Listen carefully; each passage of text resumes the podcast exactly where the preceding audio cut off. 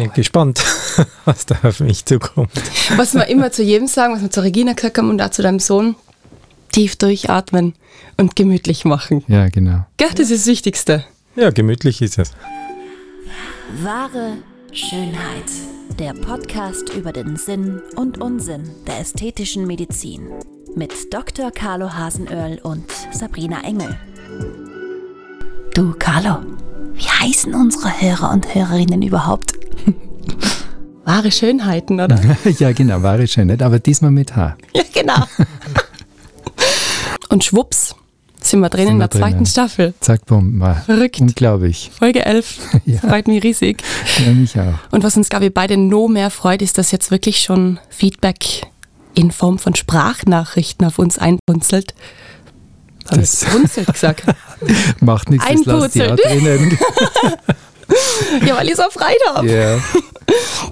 Und da geht es heute in erster Linie mal um die rekonstruktive Chirurgie. Und Carlo, da hast du gesagt, gerade zu diesem Thema holen wir uns gern Verstärkung. ja, Verstärkung, Spezialisten. Ich freue mich, dass das äh, Dr. Thomas Bauer Zeit gehabt hat, heute mit uns den Podcast zu machen und ähm, wir sind ja da alle per Du. Ja, Ist es okay? so, so. Sehr cool. Wie sonst auch. Also einmal offiziell vorgestellt reicht, ja. Und, und dann, ähm, ich, ich weiß nicht, wie lange es her ist, Thomas, aber ich glaube so fünf, sechs Jahre, oder? Das, da habe ich mich richtig bemüht um ihn, ja. Also er wollte eigentlich so gar nicht richtig kommen. Aber, aber mir war das wichtig, einfach um, um das, äh, das Angebot im Haus einfach noch zu, zu optimieren und komplettieren. Und, und da war der Thomas genau der Richtige. Weil das ist jetzt, glaube ich, sieben Jahre her, oder? Dass er Sieben bei Jahre? euch ist. 2014 habe ich noch was gelesen, 2014, ja. dass Ja, er übersiedelt ist, der Thomas. die Zeit vergeht. Also nochmal offiziell herzlich willkommen bei Wahre Schönheit. äh, Gerne. Braun gebrannt sitzt er vor uns. Frisch aus dem Urlaub. Ja, ausnahmsweise aus dem Urlaub. Wo denn? War diesmal auf den Malediven, Oh. weil eben das Frühjahr relativ schlecht war und normal als alter Italien-Liebhaber ähm, war beim Buchen ein Problem, dass Italien wegen leider der Covid-Situation einfach noch geschlossen war oder schwierig zu planen. Und mit den Flugreisen, ja, da war das dann etwas sicherer und war noch nie und habe dann mit meiner Frau sozusagen ein, ja, eine gemütliche Woche verbracht und man muss sagen, es hat alle Klischees erfüllt. Oh, Ja, es ist unglaublich. Ich wenn man auf den Malediven denkt, ich also bin einmal gewesen, habe mir gedacht, das halte ich nie aus. Eine Woche äh, auf einer kleinen Insel nichts zu tun, aber man, man kippt da total rein. Also mir ist das, ich habe das sehr genossen, muss ich sagen. Ja, es ist eben es ist eine andere Welt, es ist das Wasser und Mhm. Wassermensch bin ich sowieso und dann ja, Kristallblau. Schnorcheln und mit den ganzen Tieren. Na, das Richtige. Ja. Und der Sand tatsächlich so weiß wie in der Raffaello-Werbung. ist, ja, es ist genau so. Da kriegt man echt Ja. Fernweh. Ja, du, bist, du bist noch zu blass für die Malediven. Ich bin nur zu blass. Aufgrund des Theaters darf ich gerade auch nicht in die Sonne, weil Ja. die ist so blass. Aber Ah, ja. wenn das abgespielt ist, dann knalle ich mich in die Sonne. Natürlich mit 50. Du Gell? weißt, sonst hole ich da die Regina, gell? Denk an die Episode drei oder Drei. vier? Drei, glaube ich. Na, vier. Vier. Mhm. Genau. An unsere Regina. Ja.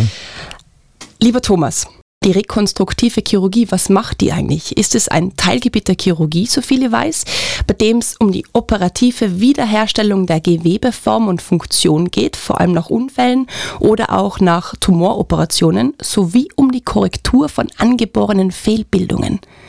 Ja, eigentlich eine sehr umfassende Definition. Ja, Besser hätten wir man es nicht sagen können, auf oder? Wikipedia oder auch in allen. Lexikern, genau. Ja, die plastische Chirurgie hat sich eigentlich aus der Chirurgie so in den Kriegszeiten entwickelt, wie nach Verbrennungen, die im Krieg häufig aufgetreten sind.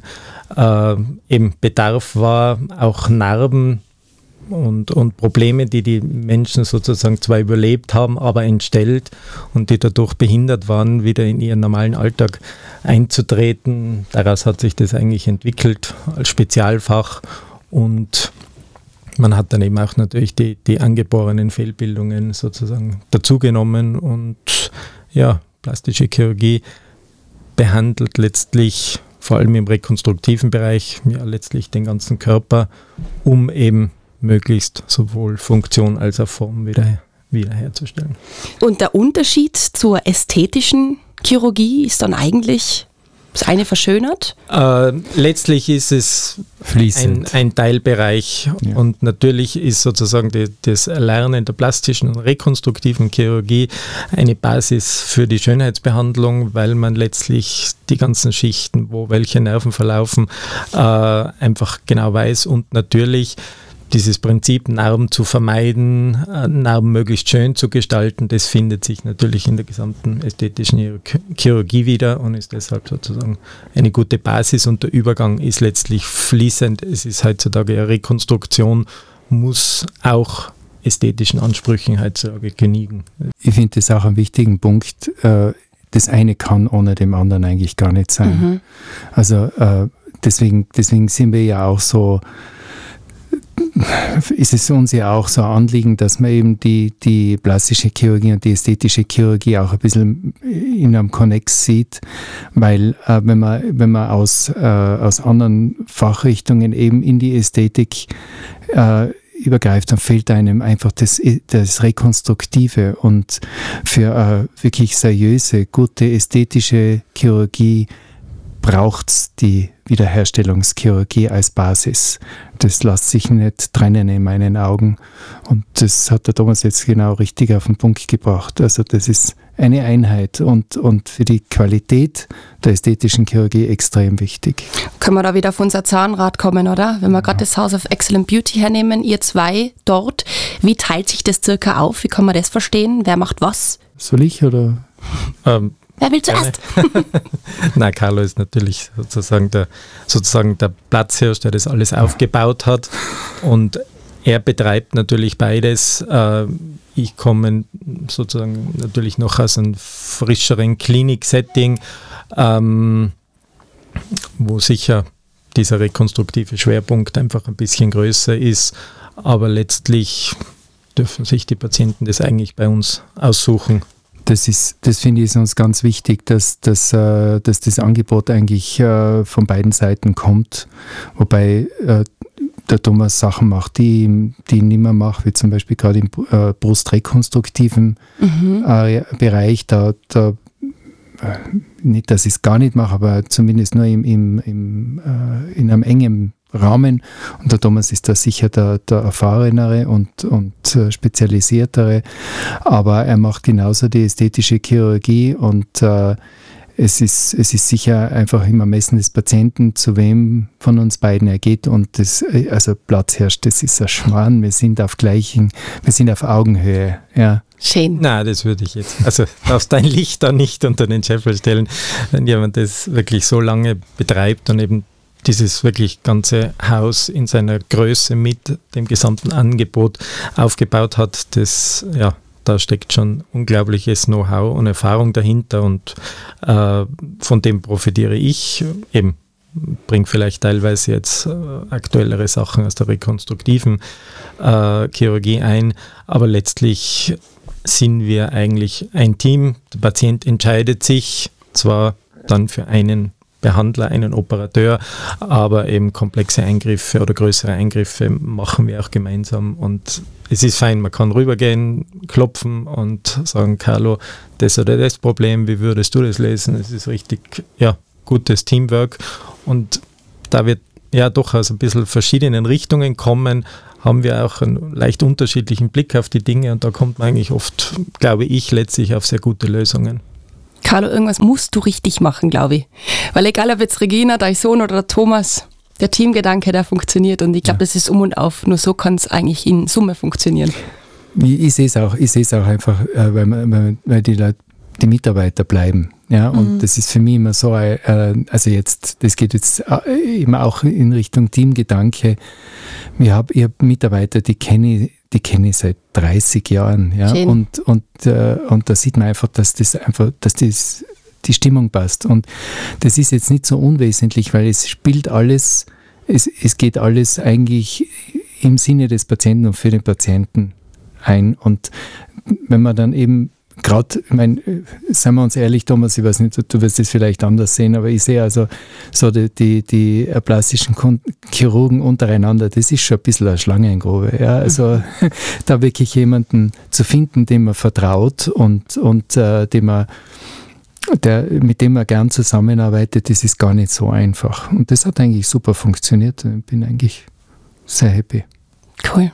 Alles ja, richtig gemacht. Eben, es ist letztlich einfach eine, eine lockere Struktur, die eigentlich alle Möglichkeiten bietet, äh, aber einen jetzt nicht wirklich in ein Schema zwingt, sondern eben, wo man jederzeit fragen kann, machen kann, letztlich äh, sind alle eben, das fängt an vom ganzen Sekretariatspersonal und von der äh, Physiotherapie, die sind alle richtig gut committed. Das, das merkt man. Also das, das ist eine Einheit und alle wollen letztlich, dass der Patient dann rausgeht und sagt, zufrieden, da komme ich gern wieder her, da fühle ich mich von vorn bis hinten gut betreut. Wenn der Walter mit seinen wunderbaren Nachtmassagen, der sozusagen die, die Patienten am Tag nach der OP äh, oder in der Nacht dann die Füße massiert mit den feinsten Ölen, ja, das, das, an das erinnern sich die Leute und das ist ganz, ganz wichtig, dass wirklich alle da dahinter stehen. Zufriedene Patienten und ich glaube, ähm, die Mission für den Podcast zufriedene Hörer und Hörerinnen. Und du hast es vorher schon gesagt, Carlo, ähm, der Thomas hat sich so Richtung Brust spezialisiert. 2009 habe ich gefunden, Leiter des Brustteams und Vorstandsmitglied des Brustgesundheitszentrums Tirols. Mhm. Passt jetzt irgendwie zusammen, wenn du das sagst, gell? Ja. Und genau das ist auch das Stichwort für unsere Hörerin. Ähm, sie ist eine Dame aus Innsbruck, die ähm, aufgrund von Brustkrebs ihre Brust abnehmen hat müssen und wieder aufgebaut hat. Und die hat uns eine Sprachnachricht hinterlassen und die werden wir jetzt abspielen und dann hoffentlich ihr helfen können. Okay.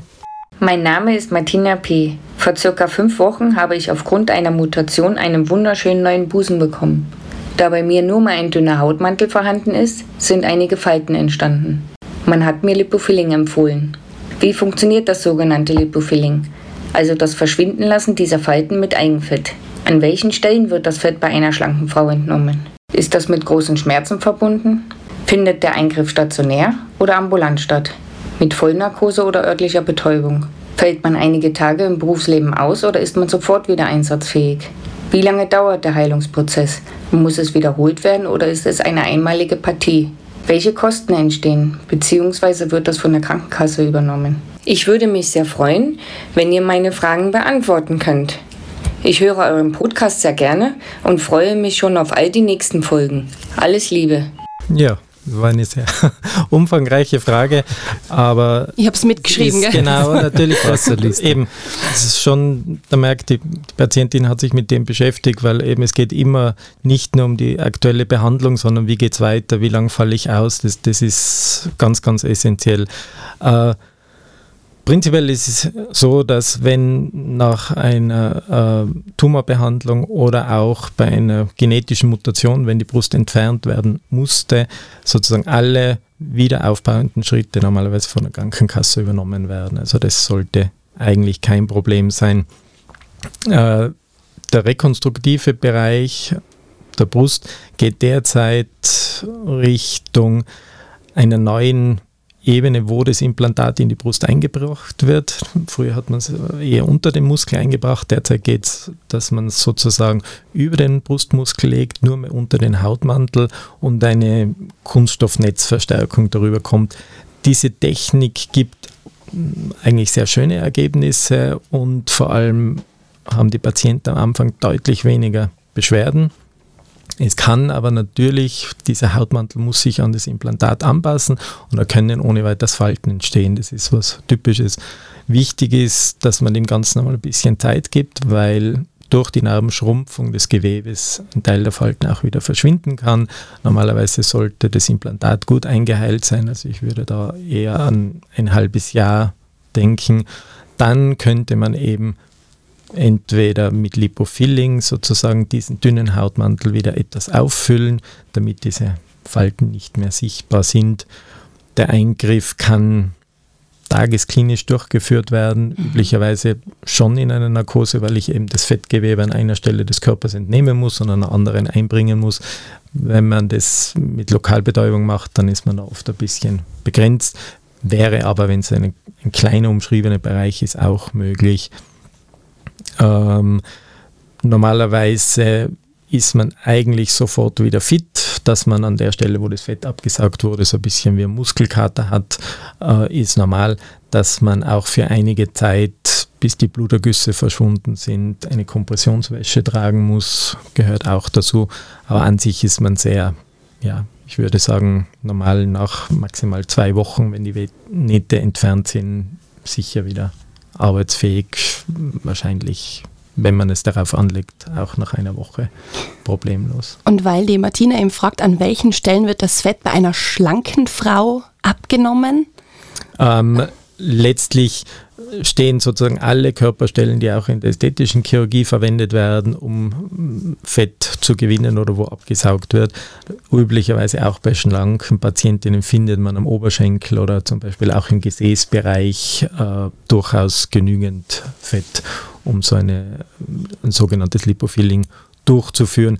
Problematischer ist eher, dass von diesem Fett, das man einspritzt, nur ein bestimmter Teil angeht. Also man muss ungefähr rechnen, dass nur die Hälfte des Fetts anwächst.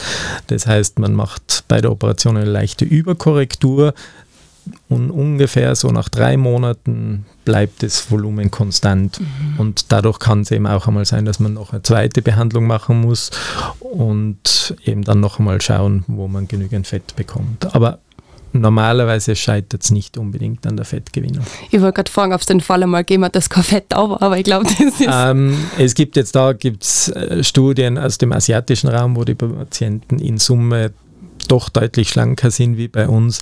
Dass allerdings die saugen jetzt wirklich so Richtung Gelenksbereich und, und würde ich sagen, etwas progressiv ab, aber die finden auch bei unglaublich schlanken Patienten mit einem Body Mass Index von unter 19, äh, finden die noch bis zu einem halben Liter Fett. Also es, es geht. Was viel ist, oder? Ein halber, Liter. halber Liter ist sehr viel, ja. Braucht man normalerweise nicht jetzt für Faltenkorrektur. Okay. Jetzt muss ich gerade schauen, ob wir, alle, ob wir alles erfüllt haben. Der Faktor Schmerzen. Ähm, Schmerzen sind jetzt normalerweise im Busbereich, weil diese Haut ja ausgedünnt wurde und da sozusagen auch ein Teil der, der Schmerzfasern entfernt wurde, relativ gering.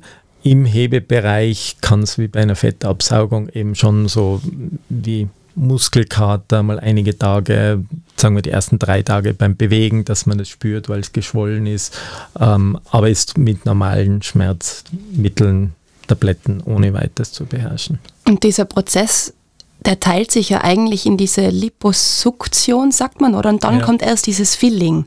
Genau, also im Prinzip äh, rein übersetzt das eine das Aussagen, das andere ist das Einfüllen, ähm, unterscheidet sich eben von der normalen Absaugung, dass bei der eigentlich das Fett mehr oder weniger verworfen wird, ähm, dass ich eine Art Filterstation brauche, weil wir verwenden zum Beispiel auch im House of Beauty ein spezielles Absauggerät, das sehr schonend das Fett gewinnt. Mit einem Wasserstrahl äh, wird es herausgelöst und damit sozusagen dann mit diesem abgesaugten Fett und Wasser nicht das Fett auch verloren geht, braucht man eben eigene Filtergeräte, die man da einsetzen muss, damit man dann eben dieses Fett für das Einfüllen, für das Filling entnehmen kann. Und vielleicht aus ästhetischer Sicht gibt es da noch was hinzuzufügen? Ja, ich muss sagen, also bei einer schlanken Patientin ein halber Liter ist schon wirklich eine Challenge. Ja. Das, das ist, äh, aber es genügt, man findet es äh, recht gut. Man muss natürlich bei der Entnahme dann auch darauf achten, dass, dass das eher flächig entnommen wird. Deswegen ist auch die Vollnarkose sicher sinnvoll, wenn man dann ähm, mehrere Areale sozusagen anzapfen zapfen kann und dadurch äh, das Risiko, dass eine Delle entsteht an der Entnahme, ähm, nicht so groß ist. Und äh, das Lipofilling verwendet man ja sehr, sehr viel. Ähm, vielleicht darf ich aus ästhetischer Sicht eben den Punkt anbringen. Ich werde da immer wieder bei äh, Patientinnen, die eine Brustvergrößerung haben wollen, gefragt, ob man das nicht mit Eigenfett machen kann. Mhm. Also ich persönlich halt nichts davon, dass man also eine reine Brustvergrößerung mit Eigenfett macht, weil man doch eine relativ große Menge braucht, weil es relativ schwer vorhersehbar ist, wie viel dann wirklich überlebt von diesem Fettgewebe. Und, ähm, da, und dann ähm, muss man das wiederholen und der Aufwand steht nicht dafür. Also wesentlich vorhersehbarer, berechenbarer und, und unproblematischer ist da wirklich das Implantat. Mhm. Wobei wir auch da ähm, die, die Kombination auch äh, immer wieder in Erwägung ziehen, das heißt die sogenannte Hybridtechnik, so wie man es eben bei der Rekonstruktion macht, einmal einen Aufbau mit, ähm, mit dem Implantat und dann noch das Refinement, also die, die Verfeinerung, die Formgebung dann mit, äh, mit Eigenfett, das gibt es in der Ästhetik auch, aber natürlich ist es in der rekonstruktiven äh, noch äh, wesentlich mehr verankert und sinnvoll. Aber also das überschneidet sich wieder mal ja. deutlich. Ja. Was ja gut ist, es geht einfach Hand in Hand. Mhm. Bin, bin ja mit dem Carlo komplett d'accord, dass für den reinen Aufbau eigentlich der Aufwand des, der Absaugung und des Lipofillings mit dem nicht wirklich genau vorhersagbaren Ergebnis, also mengenmäßig im ästhetischen Bereich nicht ideal ist und empfehle ich genauso nicht. Ähm, beim Lipofilling ist letztlich einfach, dass man sagt, man braucht noch einen zweiten Eingriff. Das ist relativ häufig, man kann ein gutes Ergebnis erreichen, aber es braucht dann mehrere Eingriffe, man muss mehrmals an der gleichen Stelle absaugen. Und da steigt eben, wie der Carlo auch gesagt hat, das Risiko, Dellen, Gefühlsstörungen auch einmal, also mhm. leichte Gefühlsstörungen. Das ist, wird dann häufiger. Deshalb ist jetzt eben für einen reinen Volumensvergrößerung muss man sich so überlegen, wo es schon Überlegungen gibt, jetzt im ästhetischen Bereich, wenn jemand kommt eigentlich für eine Absaugung, um eben die Kontur der Oberschenkel zu verbessern und dann sagt, ja, jetzt bevor man es sozusagen verschmeißt, könnte man es ja auch für die Brust verwenden. Das kommt mhm. häufig, die Anfrage. Das funktioniert sehr gut, ähm, muss einem letztlich auch bewusst sein, weil man eben diesen zusätzlichen Filter braucht und zusätzlichen Geräte. Äh, kostet es natürlich auch äh, dann ein bisschen mehr und auch das Einspritzen, das wird mit ganz dünnen 2 mm Kanülen gemacht, mit kleinen 5 Milliliter Spritzen. Wenn man dann eben 250 Milliliter, 300 Milliliter pro Seite einspritzen muss mit 5 Millimeter Kanülen, ja, das ist dann schon auch ein gewisser zeitlicher Aufwand, der ja. Ja, honoriert werden muss. Aber jetzt gerade im Fall von der Martina, wo es wirklich eine Brustkrebserkrankung war, ein Aufbau war und diese Dellen entstanden sind, kann sie auf jeden Fall bei der Krankenkasse ansuchen. Und Normalerweise reicht es, wenn sie sozusagen sich entweder, wer auch immer die, die Vorbehandlung gemacht hat, ob das an einer Gynäkologie war, wo der Aufbau durchgeführt wurde, sich dorthin wendet und die, weil das eben sozusagen zumindest in Innsbruck jetzt ein Zentrum ist, wo die Leute, wo sowohl wir wie die Gynäkologen eingebunden sind und die schicken es weiter und sonst eine, direkt an die plastische Chirurgie oder auch einmal zu uns ins House of Beauty einfach für Beratungsgespräch, das, weil letztlich bei jedem Patient ist es unterschiedlich, jeder Patient ist individuell. Ja. Insofern sind immer Beratungen über eine Anfrage, ohne den Patienten zu sehen, immer schwierig, sagen wir so. Klar, ja, auf jeden Fall. Aber in Ihrem Fall mit Lipofilling kann man diese Dellen auf jeden Fall ausbessern. Ich denke schon, ja. Ich hoffe, wir haben dir helfen können, liebe Martina. Und ich hoffe, wir können dir weiterhin ganz viel Freude bereiten mit unserem Podcast. Abschließend würde mich jetzt noch interessieren, Thomas, was war für dich als rekonstruktiver Chirurg, plastischer Chirurg, der schönste Moment aller Zeiten? Der schönste Moment aller Zeiten? Mhm. Beruflich. Eben, jetzt wollte ich gerade sagen, die, die, Geburt meiner Tochter sagen, aber ähm, beruflich äh, war es letztlich schon, ich betreibe sozusagen auch die Brustrekonstruktion mit Eigengewebe, das heißt, da wird körpereigenes Gewebe mit unter dem Mikroskop verpflanzt und ja, das, das stellt schon sozusagen eine sehr, eigentlich fast die höchste Stufe, die man jetzt durchführen kann da und äh, da ist es dann schon, kann ich mich erinnern, an eine äh, schon ein bisschen ältere Patientin, wo man sich gedacht hat, ja, soll man diesen Aufwand betreiben, weil das ist dann eine große Operation, das dauert sechs bis acht Stunden, auch nachher mit Intensivaufenthalt und die dann einfach einmal im Rahmen der Nachkontrolle gekommen ist und dann gesagt hat, ja, das ist wunderbar, sie geht jetzt wieder baden mit ihren Freundinnen, wie wenn nie was gewesen wäre. Ähm, sie macht ihre Sauna und Wellness und ja, Wunderschön. eigentlich kann alles so machen wie vorher und fühlt sich einfach wieder in ihrer Haut rundum wohl. Und das ist, glaube ich, das, ja, schon das Tollste, was man an Lob Mhm. bekommen kann in unserem Bereich. Balsam für die Seele. Besser später als gar nicht, oder? In dem Ja. Fall. Cool. Ja, Carlo, Ja, ist wieder viel vorgekommen, gell? In der Haut wohlfühlen, genau. was wir schon immer wieder bei unserem, Unser Zahnrad war dabei wieder. ja, Ja, und die wahre Schönheit natürlich. die wahre Schönheit. Thomas, vielen lieben Dank, dass du bei uns warst. Ja, danke. War mega Gerne spannend. Alles Gute. War eine ganz nette Runde. In einem Monat treffen wir uns wieder, dann tun wir die Unterarme vergleichen, aber wie zu, wie passt zu der Hautfarbe. Ja, Da wirst du schwer tun Ich glaube. Alles, alles Liebe. Danke. Gesund bleiben. Bis nächste Woche, Carlo. Ja, bis nächste Woche. Ich freue mich gut. schon. Und nicht vergessen, Feedback, davon leben wir. Her damit. Alles, was euch am Herzen liegt. Wir freuen uns drauf. Das war wahre Schönheit. Lasst uns gemeinsam die größten Schönheitsmythen aller Zeiten aufklären und schickt uns dazu eure Fragen und größten Anliegen an podcast at excellentbeauty.com. Immer her damit und keine Scheu. Wir freuen uns auf euch. Bis bald!